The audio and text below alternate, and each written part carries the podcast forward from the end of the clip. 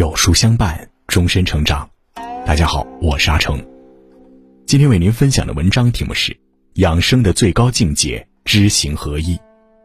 如果你喜欢今天的分享，不妨在文末右下角点个再看。明代思想家王阳明说：“知是行的主意，行是知的功夫，知是行之始，行是知之成。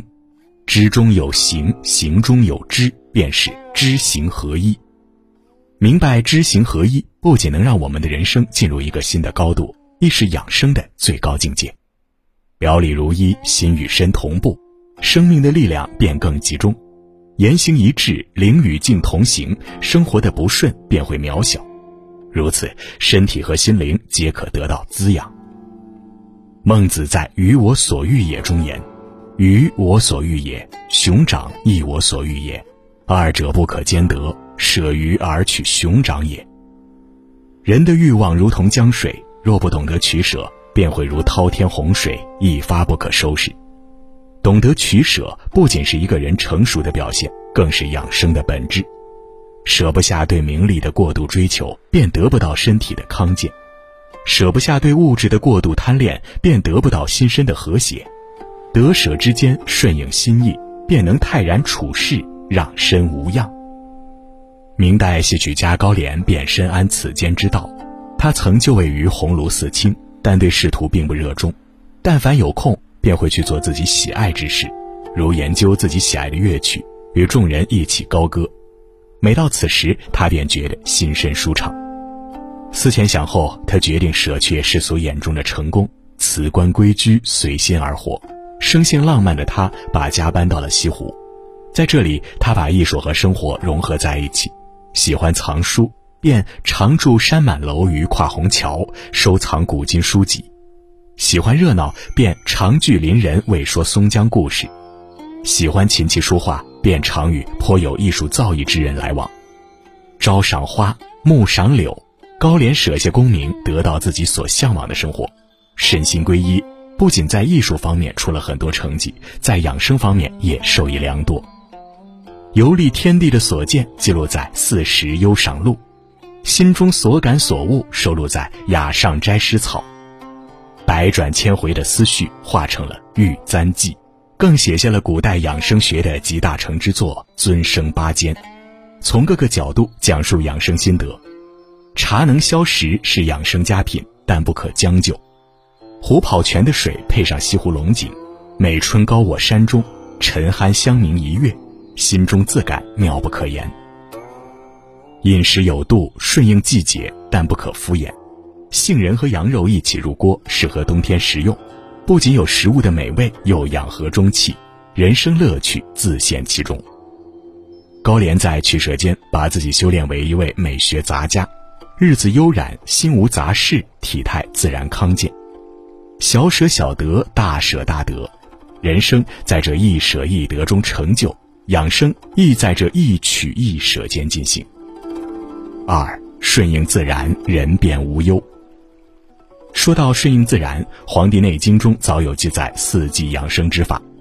顺应四季，改变起居作息，饮食平衡，可达天人合一，是养生的重要之法。然善养生者，上养神志，中养形态，下养筋骨。真正会养生的人，更懂得让内心顺应自然，得到充足的滋养。被后世誉为是中国戏剧理论始祖的李渔，一腔热血却无缘仕途，一身才情却要为生活打抽风，以期获得官吏的馈赠。面对生活的种种不顺，他在彷徨之后，终放下心中惆怅，归隐故乡，决定顺应自然，做一个石子农。住在山野，他不自怨自艾。从修建供路人休息的且亭亭，到帮村民改善水利，把余力放在公益中。来到都市，他不固步自封，不在意他人眼光，顺应自己的才能，卖富以糊其口。是啊，人生短暂，无需去争辩一时的荣辱，公道自在人心。心思转变间，眼前的路也变得开阔。顺应万物的规律，生活给了我们什么，我们便敞开自己的怀抱，接纳它。并让它发挥作用，人生还有什么可烦恼的呢？感受到其中喜乐，李渔还把这种心态带到了园林设计中。芥子园中的两棵树死了，他便直接用树的枝干顺其本来，不加斧凿，做成天然的梅窗。果然独树一帜，如画入窗。人生便是如此，与其抱怨与偏执，不如换个角度看人生，这便是智者。顺应自然，看上去是退一步，其实这便是心态的乐观。李渔在《闲情偶记》中便记载了退一步法：我以为贫，更贫有于我者；我以为贱，更有贱于我者。以此居心，则苦海尽成乐地。人生不得志之事十有八九，不如把视线放在自己所拥有的事物中，时时体会其中乐趣，让心远离郁闷。心态平衡，健康自在。三，养好情绪，静变豁达。看到过这样一个故事，有一个得了重病的富翁遍访名医，皆言无用。富翁不甘心就这样告别人世，越过万水，找到一位隐居的名医。名医诊断后说他的病并不严重，只需找一处沙滩，每天静躺三十分钟，连续一个月便可痊愈。富翁将信将疑，但还是照做了。结果发现，躺在沙滩的时刻是自己最舒服的时刻。这个时候的他，感受着徐徐而来的海风，听着海浪拍岸的声音，被世俗扰乱的情绪便慢慢平静下来。他感到无比宁静。就这样，一个月过去了，他的身体越来越好。愤怒伤肝，恐惧伤肾，好乐伤心，忧患伤肺。据统计，百分之九十的疾病是与情绪有关的。医学心理学家便曾做过相关的一个极度情绪实验，实验者把一只饥饿的狗关在一个铁笼子里，让外面的一只狗当着它的面吃肉骨头，结果它在急躁、气愤、嫉妒等负面情绪下产生了神经症性的病态反应。长期沉浸在负面情绪中，疾病便会从心理延续到身体。所以，一个不善养情绪的人，就算在衣食住行中用尽心思，也难以长寿。写下中国第一本园林艺术理论专著《原野》的明代造园大师季承，是一个会养情绪的人。他本是一位官员的幕僚，但体制内的工作让他很不快乐，于是他决定逃离体制，把平画的山水画搬到现实中，为自己打造一个精神世界。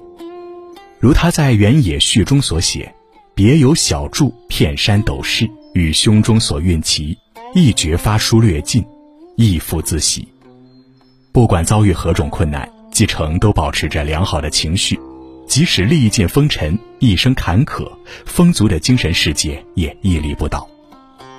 民国文学家刘基说：“顺势则强，气顺则舒。”没有谁的人生一路顺风顺水，懂得将养情绪，远离焦虑与哀愁，便是最真的养生方式。四，持热爱，心变不老。一位一百零一岁的慈善家说：“总有人问我长寿的秘诀是什么，我的回答总是一样，那就是热爱生活。因为热爱生活的人拥有活着的激情和动力，更会让自己因热爱之事忙碌。如此行事，不仅心中有盼头，身体也得到锻炼。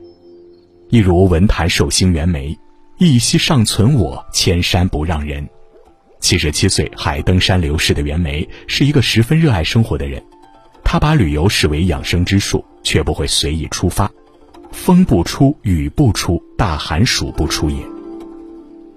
到了一定年龄后，更是规定自己避开暑夏，在中秋之后外出。因为对生命的热爱，所以行有所止。袁枚先生对美食也颇有研究，不仅追求味美，还要搭配相宜。他在《随园食单》中便说。要使清者配清，浓者配浓，柔者配柔，刚者配刚，方有和合之妙。为了获得心仪的美食，他还不惜三折腰。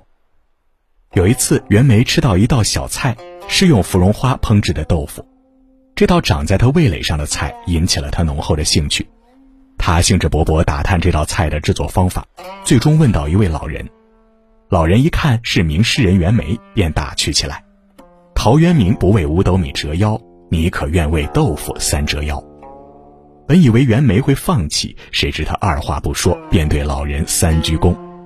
老人连忙扶起，告知秘方。不会做饭却写下美食清单的袁枚就是如此。一步步收集美食，在随园食单中，仅豆腐便有杨忠诚豆腐、王太守豆腐、蒋侍郎豆腐等各种做法。尽管袁枚如此喜爱美食，但亦不会在饮食中放纵自己，遵循养生，以素食为主，且以花果加入食品，长期新鲜。再根据季节选择不同的饮食，如春天吃玉兰鲜花饼，秋天便吃菊花栗子糕。正是对生活的热爱，让他对事物充满盎然兴致，至情至性，却又不会过分透支。心不老，年龄并不会成为负累。是以，袁枚在八十岁时依然能徒步登山，精神胜少年。孔子在《论语》中亦曰：“发愤忘食，乐以忘忧，不知老之将至云耳。”心有热爱，便不会在人生的挫败前放任自我。心有热爱，便不会去做明知不可为之事，如此行为心之所向，便是最好的养生。严肃文学派作者季景年在《晨曲》中说：“凡心所向，素履所在，明取舍，不为失去的东西烦忧，顺天意，把目光放在拥有的事物中，养情绪，不让自己被坏心情所包围。”在此平和状态中去做自己热爱的事儿，热情而有节制的生活，养身、养心、养神，知行合一，这才是最好的养生。在新的一年，愿我们心有热爱，身有节制，灵魂与追求同行，养心亦养神，由内自外，向阳而生。